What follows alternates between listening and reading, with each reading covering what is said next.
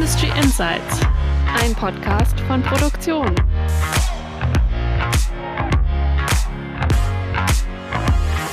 Hallo und herzlich willkommen zu unserem Industrie-Podcast. Wir freuen uns, dass Sie mit dabei sind. In Industry Insights sprechen wir in jeder Folge mit Persönlichkeiten aus der Industrie. Wir reden mit ihnen über ihre Karriere, ihr Leben und Technologietrends. Den Podcast präsentiere ich wie immer zusammen mit Julia Dushold. Beim Fachmedium Produktion ist sie vor allem für die Berichterstattung über verschiedene Fertigungstechnologien zuständig. Sie begeistert sich besonders dafür, dass viele Industrieunternehmen inzwischen das Thema Nachhaltigkeit auf der Agenda haben. Mit mir im Podcaststudio ist Anja Ringel. Sie ist unsere Wirtschaftsredakteurin. Sie schreibt unter anderem über Bilanzen, Unternehmenskultur und Transformation im Maschinenbau. Unser heutiger Gast ist Rainer Hunsdörfer. Er ist Vorstandsvorsitzender von Heidelberger Druckmaschine. Hallo Herr Hunsdörfer, willkommen bei Industry Insights. Ja, guten Tag, ich freue mich. Herr Hunsdörfer ist seit fünf Jahren Chef der Heidelberger Druckmaschinen AG. Davor war er unter anderem bei EBM Papst, Scheffler und Trumpf. Wir wollen heute über die Themen Unternehmenskultur, Nachhaltigkeit und neue Geschäftsfelder sprechen. Wir freuen uns, mit Ihnen, liebe Hörer und Hörerinnen und Herrn Hunsdörfer, diese Themen näher zu beleuchten. Herr Hunsdörfer, wir haben in Vorbereitung auf den Podcast natürlich ein paar Interviews mit Ihnen gelesen und da haben Sie auch gesagt, dass Sie immer einen vollgepackten Terminkalender haben und teilweise von 7 bis 23 Uhr beschäftigt sind. Deshalb mal die Frage, wann haben Sie denn heute angefangen und was stand schon alles auf der Agenda? Ich bin heute um halb fünf aufgestanden, bin von Meerbusch nach Wiesloch gefahren, war dann um halb acht hier. Wir haben Telefonkonferenzen mit China gehabt, mit allen möglichen Leuten. Wir haben heute schon unser ESG Council gehabt. Also ein voller Tag wie immer. Geht rund und es sind lauter interessante und angenehme und manchmal auch herausfordernde Dinge. Also über Ihre herausfordernde und spannende Arbeit wollen wir natürlich noch sprechen und über das Unternehmen auch. Jetzt soll es aber erstmal noch ein bisschen um Sie als Person gehen. Anja, erklärst du Herrn Hunstdörfer kurz, was wir vorbereitet haben? Sie kennen das vielleicht schon von einer der ersten Folgen. Wir haben so ein paar Entweder-Oder-Fragen uns überlegt, die so ein bisschen auf Sie zugeschnitten sind. Und Sie müssen sich einfach für eine der beiden Antwortmöglichkeiten entscheiden. Und Julia fängt einfach mal an. Gut, probiere ich. Es geht geografisch los. Düsseldorf oder Köln? Düsseldorf. Baden-Württemberg oder Nordrhein-Westfalen? Baden-Württemberg. Geburtstag oder Weihnachten? Geburtstag. Reisen oder zu Hause sein? Reisen. Ihre Zeitungslektüre am Morgen, Print oder digital? Am Wochenende Print. Eine Frage, die wir jeden Gast stellen: Mehr Geld oder mehr Freizeit? Ich habe immer Freizeit. Telefonieren? Immer Urlaub. ja. Telefonieren oder E-Mail? Ähm, telefonieren. Verbrenner oder E-Auto? Äh, Old-Fashioned Verbrenner, gebe ich zu. Mieten oder kaufen? Kaufen. Konzern oder Startup? Startup. Das war es auch schon. Danke für den kleinen Einblick, Herr Hunsdörfer. Julia erklärt gleich mal, warum wir die letzte Frage gestellt haben. Die haben wir nämlich nicht ohne Grund gestellt, denn Heidelberg ist ja momentan so ein bisschen beides. Zum einen ein Großunternehmen mit dem Hauptgeschäftsfeld in Druckmaschinen und allem, was dazugehört, das etabliert ist. Und zum anderen haben sie sich mit Ladeboxen für E-Autos ein weiteres Standbein aufgebaut. Der Umsatz ist im Vergleich zum Rest noch relativ gering. Sie wissen das, unsere Hörer vielleicht noch nicht. Im Geschäftsjahr 2020, 2021 waren es dennoch über 20 Millionen Euro, die eben mit der E-Mobilität erwirtschaftet wurden und damit 5 Millionen mehr als erwartet. Und der Jahresumsatz war fast zwei Milliarden Euro jetzt, damit sich die Hörer und Hörerinnen was vorstellen können. Sie haben in einem Interview aber dennoch von einem Start-up-Charakter gesprochen, was das eben angeht. Erzählen Sie mal, wieso das so ist. Heidelberg ist zunächst mal ein Konzern global aufgestellt. Vor Corona hatten wir auch rund zweieinhalb Milliarden Umsatz. Da werden wir auch sukzessive wieder hinkommen und hat natürlich die klassischen Konzernstrukturen. Ich meine, Heidelberg ist ein Unternehmen, das es seit 170 Jahren gibt. Äh, das ist ganz viel Zeit, Strukturen und Organisationen aufzubauen. Unsere Herausforderung ist allerdings, dass in unserem Kerngeschäft, nämlich Druckmaschinen, kein großes Wachstum zu erwarten ist, sondern wir werden uns zwar wieder auf das Vor-Corona-Niveau erholen können, da bin ich fest überzeugt davon, aber wenn wir in Zukunft wachsen wollen, müssen uns neue Dinge einfallen. Und neue Dinge wachsen immer da besonders gut, wenn man in Wachstumsfeldern geht und nicht irgendwo direkt, wo alles schon zu und belegt ist. Und E-Mobilität war so eins. Und das darf man auch nicht so angehen. wie ein strukturiertes Geschäft mit ganz vielen klaren Prozessen. Wenn man schnell sich in ein neues Feld entwickeln möchte, dann ist eine Start-up-Struktur einfach richtig. Und genau das versuchen wir eben zu tun mit unserer E-Mobilität, wo wir gesagt haben, nee, das machen wir jetzt anders. Wir kaufen das raus, wir stellen es daneben und wir machen einfache, schlanke, schnelle Prozesse, weil wir wollen in diesem schnell wachsenden Markt maximal teilnehmen. Und es ist uns ganz gut gelungen.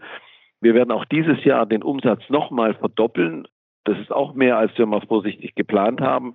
Und wir werden noch viele neue Dinge tun. Es geht sogar noch weiter. Das ist nicht nur für mich, sondern für viele meiner Kollegen auch.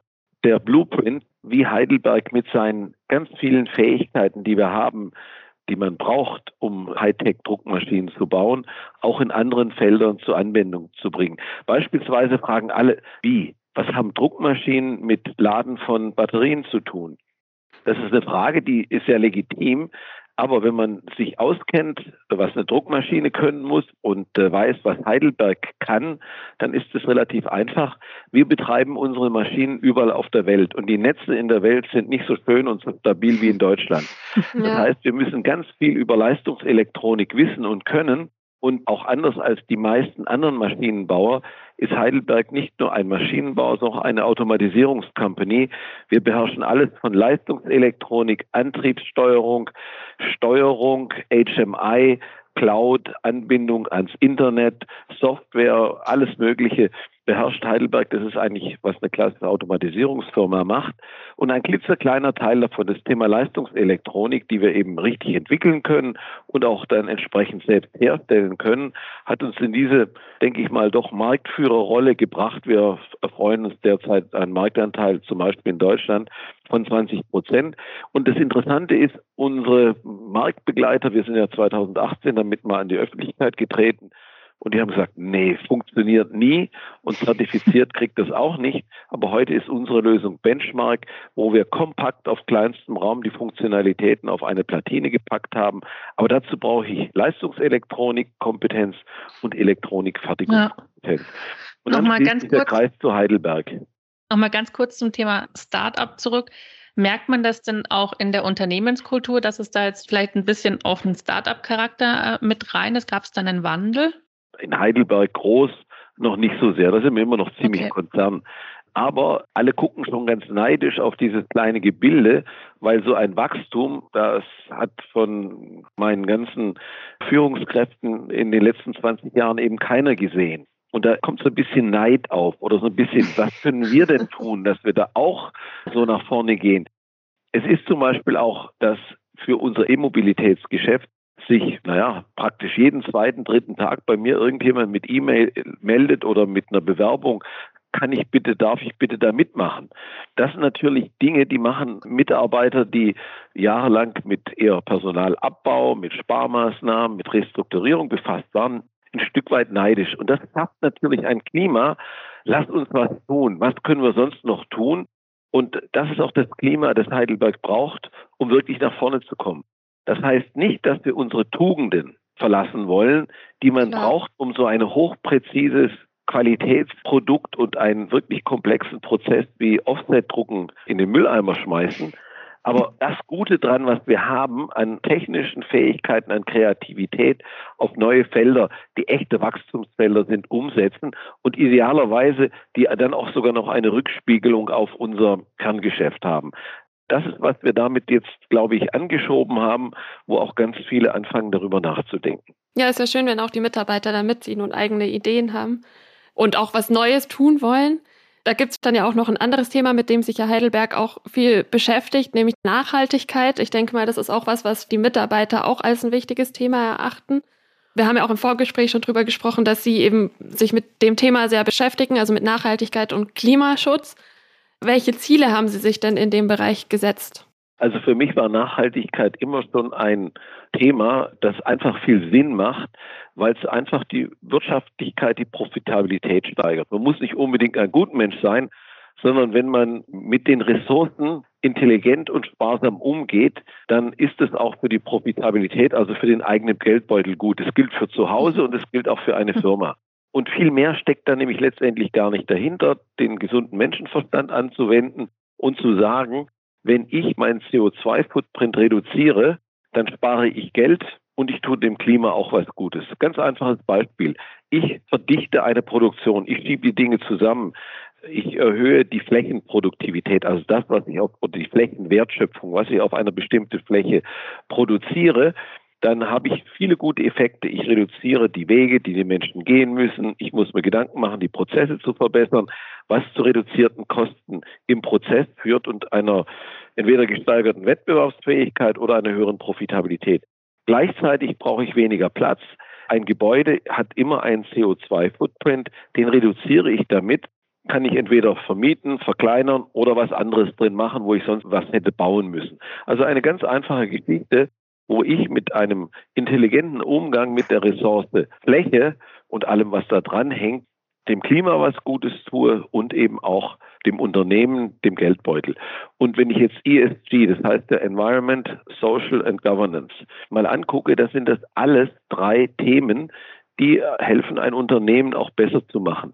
Und der Kapitalmarkt liebt Firmen, die ESG aktiv betreiben, nicht, weil denen das Klima wichtig ist, vielleicht am Rande, aber die wollen ja Geld verdienen und möglichst viel. Ja. Und es ist einfach über die Jahre nachgewiesen, dass Firmen, die ESG betrachten, einfach die profitableren sind. Und das ist auch klar. Bei I habe ich schon erklärt, wenn ich mit den Ressourcen sparsam umgehe, dann tut es der Umwelt gut und dem Geldbeutel auch. Aber Social, da dreht es ja sich um die Menschen, die ein Unternehmen hat, ja gleichermaßen. Ich kann natürlich meine Leute ausbeuten mit möglichst geringen Gehältern, möglichst viel von ihnen fordern. Aber zum Schluss werden die demotiviert sein und werden auch keine gute Arbeit oder vielleicht auch keine, keine gute mhm. Qualität oder nichts von allem leisten.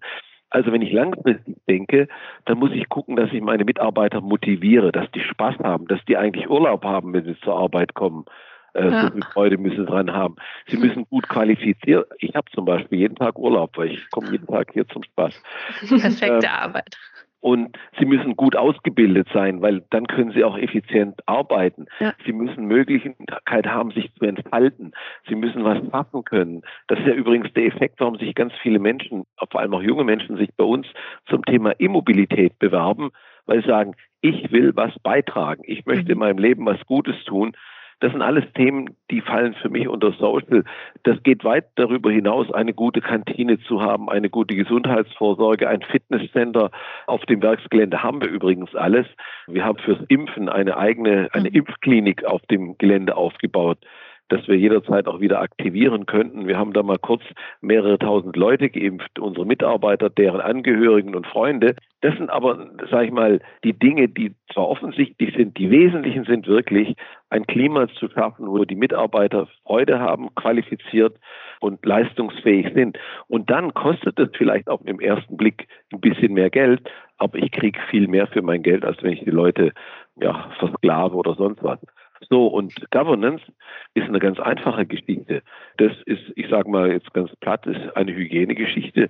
Und wie teuer Nicht-Governance ist, das sieht man beim VW-Konzern. Dieses Skandal, was waren es, 30 Milliarden? Naja, hätte die Company auch als Ergebnis haben können. So sieht es dann aus, wenn man keine Governance hat oder eine schlechte Governance. Das wird einfach teuer oder gegebenenfalls sogar existenziell. Alles drei wichtige Themen eigentlich. Ja, und alle, das macht es einfach und deshalb liebt der Kapitalmarkt. Es ist auch letztendlich unter anderem auch Profitabilität. Und ja. es ist gut zur Umwelt und es ist gut zu den Menschen. Und zwar zu allen, zu unseren Kunden, zu unseren Mitarbeitern und hier auch die Leute, die ringsherum leben. Ja. Und deshalb ist das ein Thema, das ja eigentlich gute Firmen, ohne dass es so hieß, eigentlich immer schon so betrieben haben. Gut ist es, dass wir es jetzt viel strukturierter machen, wo wir dann auch gucken, wo sind die großen Hebel, wo sind die kleinen, ja. dass wir auch die Ressourcen richtig zuteilen. Ja, und dann letztendlich tue Gutes und rede darüber. Genau, das machen wir hier auch im Podcast jetzt. Das haben Sie die Kunden auch schon angesprochen. Die sind natürlich auch ein wichtiger Faktor. Wir haben noch ein weiteres Zitat von Ihnen gefunden. Da sagen Sie, früher haben wir den Kunden erklärt, was für sie gut ist. Heute gehen wir verstärkt in den Dialog mit unseren Kunden und schauen uns intensiver gemeinsam an, welchen Beitrag Heidelberg leisten kann, um deren Unternehmensentwicklung nachhaltig voranzutreiben. Können Sie mal erklären, wie es zu diesem Wandel kam? Naja, wir sind Ingenieure, wir sind technikgetrieben und wir lieben eigentlich alle, was wir tun und wir haben ganz tolle Ideen. Und ab und zu verrennen wir uns natürlich auch und entwickeln etwas, was ganz toll ist, wo es aber leider keinen Markt dafür gibt. Wir haben diese ja. Erfahrung leider vor einem Jahr oder anderthalb Jahren gemacht. Wir hatten die, Entschuldigung das Wort, allergeilste Druckmaschine, die es gab. äh, allerdings war das, was rauskam, so teuer, dass eigentlich niemand wirklich brauchen konnte. Und wir machen dann auch nach so einer Erfahrung ein Lessons Learned Projekt, wo wir dann auch alle fragen und dann kam eigentlich auch raus, hm, haben uns eigentlich die Kunden schon vorher gesagt, das ist zwar toll, aber wir sehen keinen richtigen Nutzen für uns da drin. Vor lauter Begeisterung haben wir es trotzdem gemacht und mit aller Kraft vorangetrieben, haben wirklich ein, eine technische Superleistung gebracht. Ja, und dann wollte es niemand kaufen. Dann waren da viele, viele Millionen ausgegeben und in den Wind geschossen. Hätten und ein paar wir, sehr enttäuschte Ingenieure wahrscheinlich. Natürlich. Es hat dann auch eine Zeit gebraucht, bis man akzeptiert, dass das so toll wie es war, was wir da gemacht haben, einfach Unfug war. Mhm. Und wir es nicht hätten tun dürfen im Sinne, was brauchen unsere Kunden, um ihr Geschäft ordentlich zu machen. Und das und viele solche Dinge haben dann uns zum Nachdenken bewogen und uns zur Überlegung gebracht, was müssen wir denn tun, dass wir sowas nicht wieder machen. Jetzt hat Heidelberg auch immer schon ganz tolle Sachen gemacht. Wir haben schon ganz viel mit den Kunden geredet, aber wir haben ihnen meistens erzählt, was wir für richtig halten, anstelle gefragt, was sie brauchen. Und wir haben auch angefangen, bei vielen Kunden sogenannte Canvas-Workshops zu machen. Also Workshops, die weit über das Produkt hinausgehen, wo wir uns überlegt haben, zusammen mit dem Kunden, wo geht denn deren Reise hin? Wie sieht denn deren Geschäftsmodell aus? Und was kann Heidelberg dazu beitragen, dass das gut wird, dass das besser wird? Und ich glaube, das sind die Themen, die man einfach machen muss. Viel mehr fragen, viel mehr zuhören. Natürlich müssen wir die technische Machbarkeit weil da ändert sich was. Was gestern nicht ging, geht heute vielleicht oder morgen oder übermorgen. Ja. Den Teil mit dem, was unsere Kunden erzählen, zusammenbringen und dann eben wirklich gute Lösungen bringen, aus denen natürlich dann für Heidelberg auch ein nachhaltiges Geschäft entsteht. Jetzt kommt natürlich die, Entschuldigung. ich wollte sagen, jetzt kommt natürlich die logische Nachfrage und zwar, was ist denn daraus entstanden aus diesem Gespräch mit den Kunden? Also was haben Sie gemerkt, was vermehrt gewollt wird am Markt? Das war Gedankenübertragung. Ja, das, das, sind meistens ganz viele Kleinigkeiten und Dinge, wo wir sagen, hm, hätten wir auch selbst drauf kommen können. So ist es ja nicht. Und das sind Themen in der Digitalisierung, die Abläufe zu vereinfachen.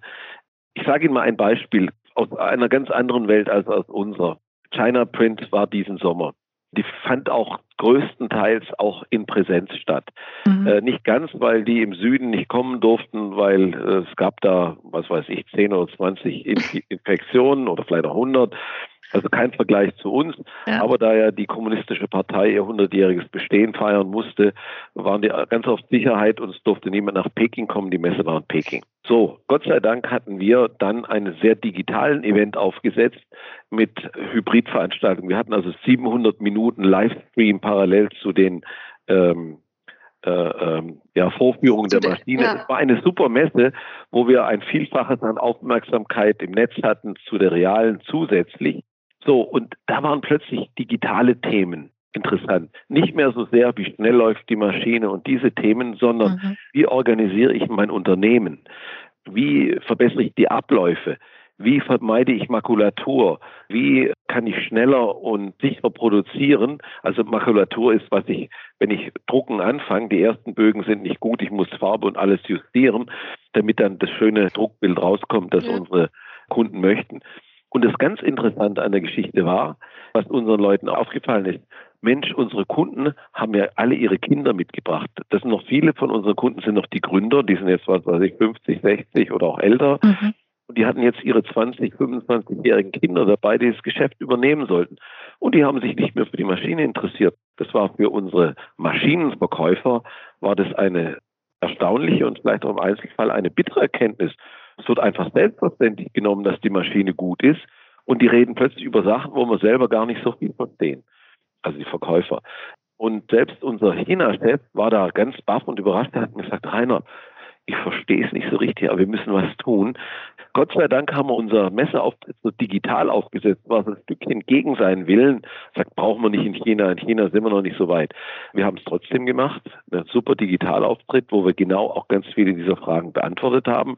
Und jetzt reden wir darüber, wie stellen wir uns in der Digitalstrategie in China, das ist halt ein eigenes Universum, technisch abgeschottet, ist rechtlich abgeschottet, aber wie stellen wir uns da auf, dass wir dieser nächsten Generation Kunden, die jetzt fast so in einem Schwall über uns sich ergießt, wie werden wir diesem gerecht, wo es eben nicht mehr um Mechanik, um Maschinen, Beziehung, Mautai, Trinken und alle möglichen Geschichten geht, sondern hier um sachlich technische Abläufe im Unternehmen, Digitalisierung, völlig anderes Thema.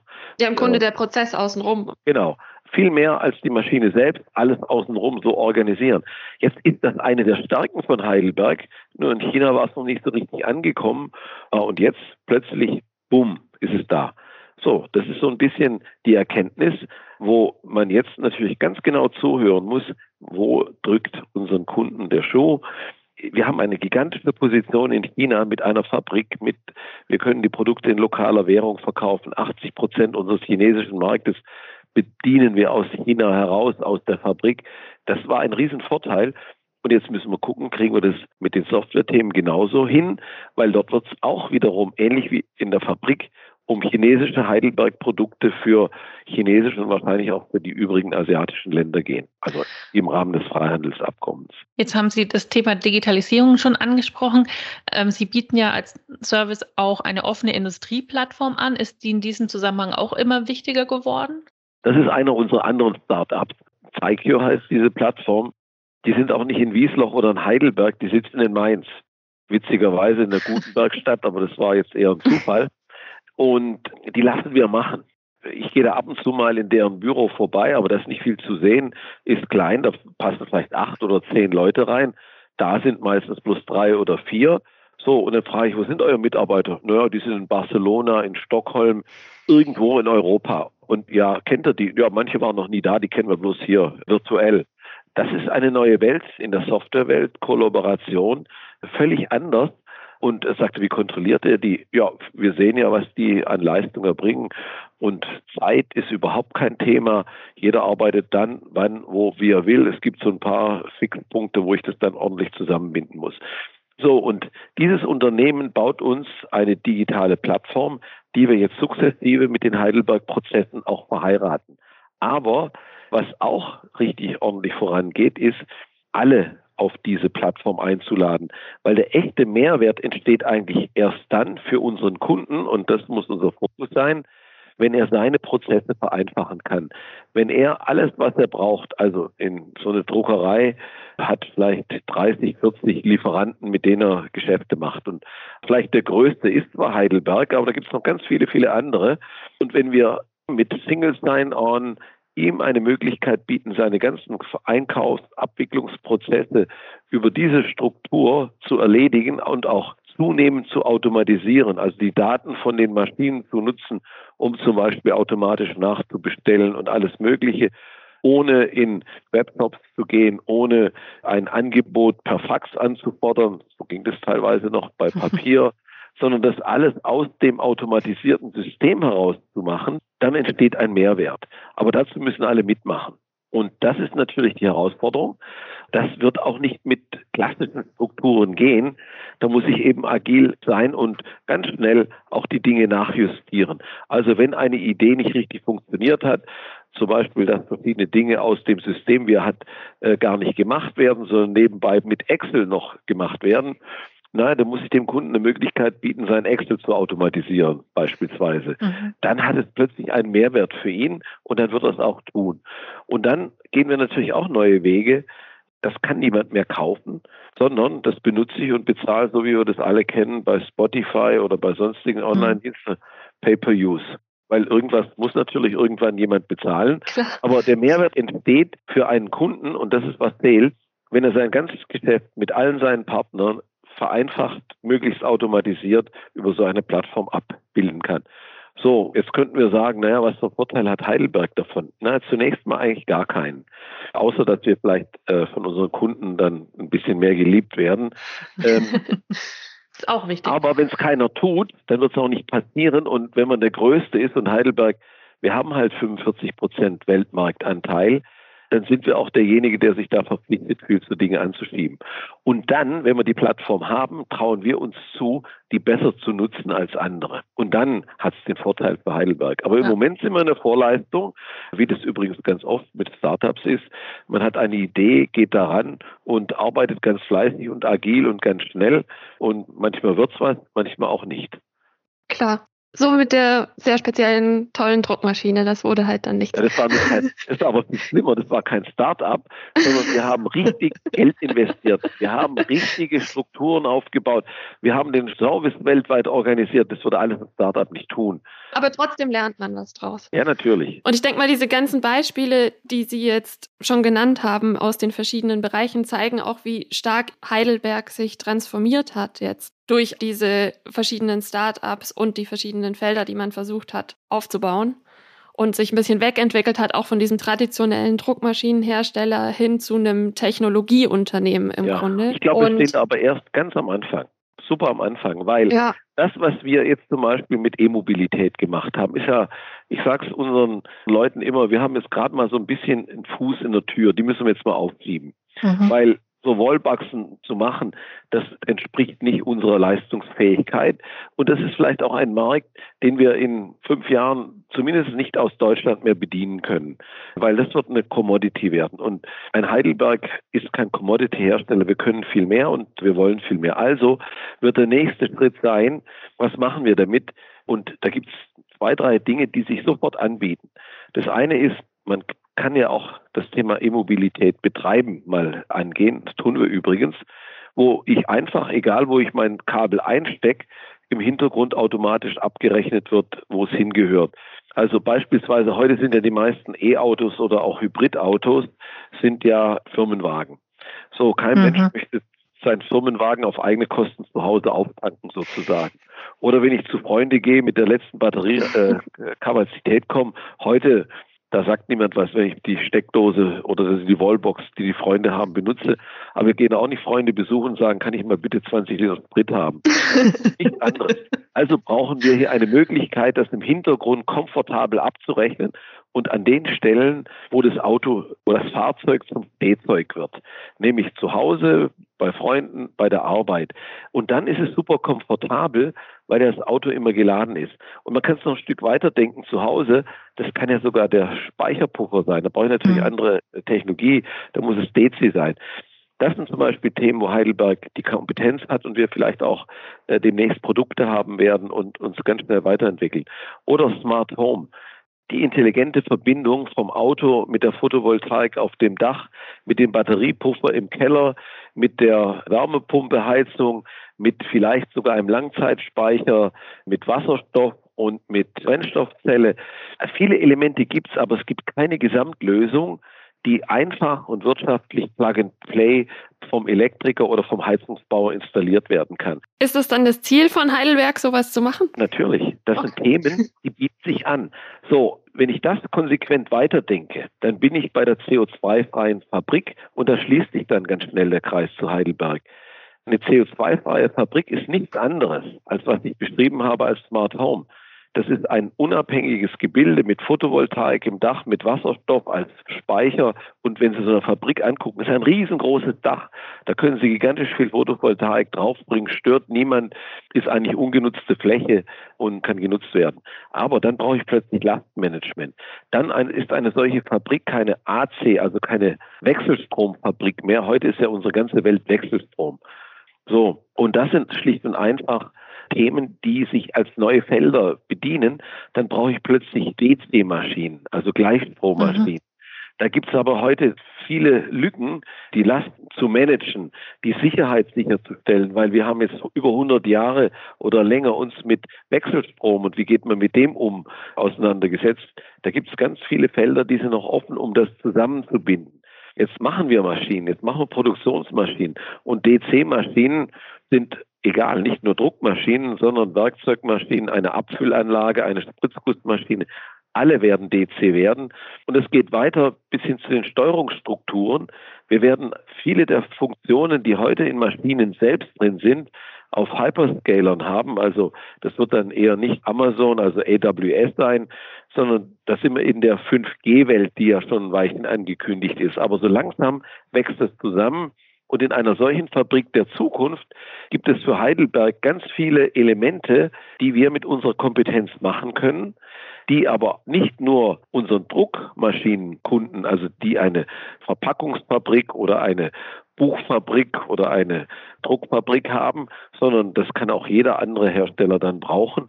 Und da hat Heidelberg Riesenchancen, neue Felder aufzumachen und im Industriegeschäft, das ja unser Kern ist und nicht im Endkundengeschäft, was E-Mobilität ist, ja. hier wirklich auch Wachstum zu erzeugen und neue Felder zu belegen weil die technischen Fähigkeiten und das Können haben wir. Natürlich haben wir nicht die Kapazitäten, aber es wäre auch mal schön, wieder hunderte von Ingenieuren einstellen zu können. Bisher haben wir immer stimmt, geguckt, ja. wie kriegen wir sie ausgelastet und wenn nicht, wie kriegen wir sie los. Das würde mal plötzlich das Bild verändern. Und ich glaube, wenn, wenn wir ein Konzept haben, und das werden wir in den nächsten Monaten entwickeln, welchen Beitrag Heidelberg zur Dekarbonisierung, zur CO2-freien Produktion und Fabrik beitragen kann, dann kriege ich nicht nur für E-Mobilität Anfragen, ob wir mitmachen dürfen, sondern da werden sich qualifizierte Leute auch für diese Themen bei uns ja. melden. Und dann ist noch das Schöne, und das passt ja auch in den Wählerwillen, den wir jetzt erfahren haben, dann machen wir das, was wir tun sollen, nämlich hier die Dinge anschieben, eben nicht nur für Deutschland, sondern für die Welt. Weil mhm. das ist dann Technologie, die können wir eben auch weltweit dann verkaufen, weil die anderen werden mit ein bisschen Verzögerung nachkommen. Selbst die Chinesen haben gesagt, für 2050 wollen sie CO2-frei sein. Und wenn es Lösungen gibt, und wir werden die erarbeiten, dann werden wir die auch in China verkaufen können und im Rest der Welt sowieso. Ja. So, also entstehen neue Dinge in diesem Kontext aber es fängt dann alles immer mit so ein bisschen Start-up an und deshalb werden wir noch ein paar mehr Start-ups haben. Ja. ja, jetzt haben Sie ja auch ganz viel angesprochen, was in der Zukunft noch kommen wird. Wenn Sie es jetzt nochmal zusammenfassen, die zwei, drei wichtigsten Ziele für Heidelberg in der Zukunft, welche sind das? Also die wichtigsten drei Ziele, um von den besten Druckmaschinenherstellern der Welt zu einem Top Technologieunternehmen zu werden, das immer noch die besten Druckmaschinen baut, brauchen wir erst einmal ein solides Kerngeschäft. Das haben wir. Wir haben Produktportfoliobereinigung gemacht und wir müssen dieses Feld, das einmal Print ist und einmal Packaging ist, mit Nachdruck vorantreiben und dabei unseren Kunden gut zuhören. In den neuen Feldern, wir haben es Technology Solutions genannt, da müssen wir Startups sein, Startups werden und die Pflänzchen, die wir haben, die Ideen, die wir haben, gut gießen, einen Zaun drumherum machen. Das ist so wie Baumschule. Kleines Bäumchen muss man schützen vor den Rehen und vor anderen bösen Dingen. Und wir haben inzwischen eine ganze Reihe neuer Bäumchen. Wir haben zum Beispiel auch ein Thema, das ist super interessant, gedruckte Elektronik, wo wir Sensoren und alle möglichen Sachen mit Drucktechnologie herstellen können und das wirklich extrem kostengünstig. Auch ein Startup. Ich weiß noch nicht, ob er fliegt aber sehr äh, erfolgsversprechend. So, auch den haben wir ausgegliedert und haben den in diese Technologies-Sparte rübergesetzt, damit er vor dem Zugriff der vielleicht neidischen Kerngeschäft Menschen ein bisschen geschützt ist, um das mal so zu sagen. Und wir müssen dem auch die richtigen Ressourcen geben, weil ohne die Ressourcen geht es halt auch nicht. Aber dadurch, dass wir es freistellen, können wir vielleicht andere Geldquellen finden, um dieses Wachstum, das dort entstehen wird, zu bezahlen. Also das Kerngeschäft solide weiter betreiben, Kunden gut zuhören, die Entwicklungen weitertreiben, ganz wichtig, und die neuen Dinge wirklich unterstützen, entfalten lassen, die Menschen einspannen. So, und das Ganze, ja, kann ich auch unter ein Dach ESG stellen, weil das entspricht in allen diesen Punkten genau diesem Thema. Wir haben uns vorgenommen, das genaue Jahr kann ich noch nicht sagen, kann ich Ihnen im Dezember sagen. Wir sind dabei, eine Roadmap zu machen, bis wann Heidelberg CO2-neutral sein wird. Und unser Ziel ist, dies in allen drei Sektoren hinzukriegen. Der dritte ist der schwierigste, wie Sie wissen, äh, weil wir da natürlich die gesamte Lieferkette uns angucken müssen. Trotzdem werden wir es versuchen und nicht mit Ablasshandel, also nicht mit äh, Zertifikaten. Im Gegenteil, vielleicht kriegen wir es ja hin, dass wir sogar ein paar Zertifikate verkaufen können, wenn man es richtig gut macht. Aber zunächst mal erstmal selbst clean werden. Und wir haben auch schon bei uns hier im Projekt beschlossen, wir haben unsere größte Montagehalle, die wird demnächst energetisch saniert, kriegt ein neues Dach, kriegt Photovoltaik und ich habe das Ziel ausgegeben, das wird in absehbarer Zeit die erste echt CO2-freie Produktionshalle, die wir haben. Das klingt nach einer spannenden Zukunft dann auf jeden Fall. Absolut. Ja. Also Heidelberg ist so im Wandel, wie wir es sicher die letzten, naja, wann war ein großer Wandel? 1960 war ein ganz großer Wandel vom Letterdruck zum Offsetdruck. Das war eine Zäsur und jetzt kommt halt die nächste. Das werden wir natürlich auf produktion.de dann auch weiter begleiten. Zum Schluss, ich habe mir drei Dinge noch aufgeschrieben, die ich jetzt mitgenommen habe aus dem Gespräch. Und zwar als allererstes, das haben Sie gerade auch schon nochmal angesprochen, dass man sich neue Dinge einfallen lassen muss, um weiter erfolgreich zu sein und um eine gute Transformation hinzubekommen. Beim Thema Nachhaltigkeit haben wir gesehen, dass es nicht nur für die Umwelt gut ist, sich damit zu beschäftigen, sondern auch wirtschaftlich ein wichtiger Punkt ist, ein nachhaltiges Unternehmen zu sein. Und der dritte Punkt, man sollte auf die Kunden hören und viel mehr mit den Kunden sprechen und deren, auf deren Wünsche eingehen. So ist es. Danke, Anja, für die kurze Zusammenfassung nochmal für unsere Hörer und Hörerinnen so zum Schluss des Podcasts. Und vor allem vielen Dank Ihnen, Herr Hunsdörfer, dass Sie heute unser Gast waren. Ja, danke auch. War mir ein großes Vergnügen, erzählen zu dürfen, wo Heidelberg hingehen wird. Hat auch Spaß gemacht zu hören, was die alles für unterschiedliche Dinge machen. Und Julia erzählt Ihnen jetzt, wo Sie noch weitere interessante Dinge finden.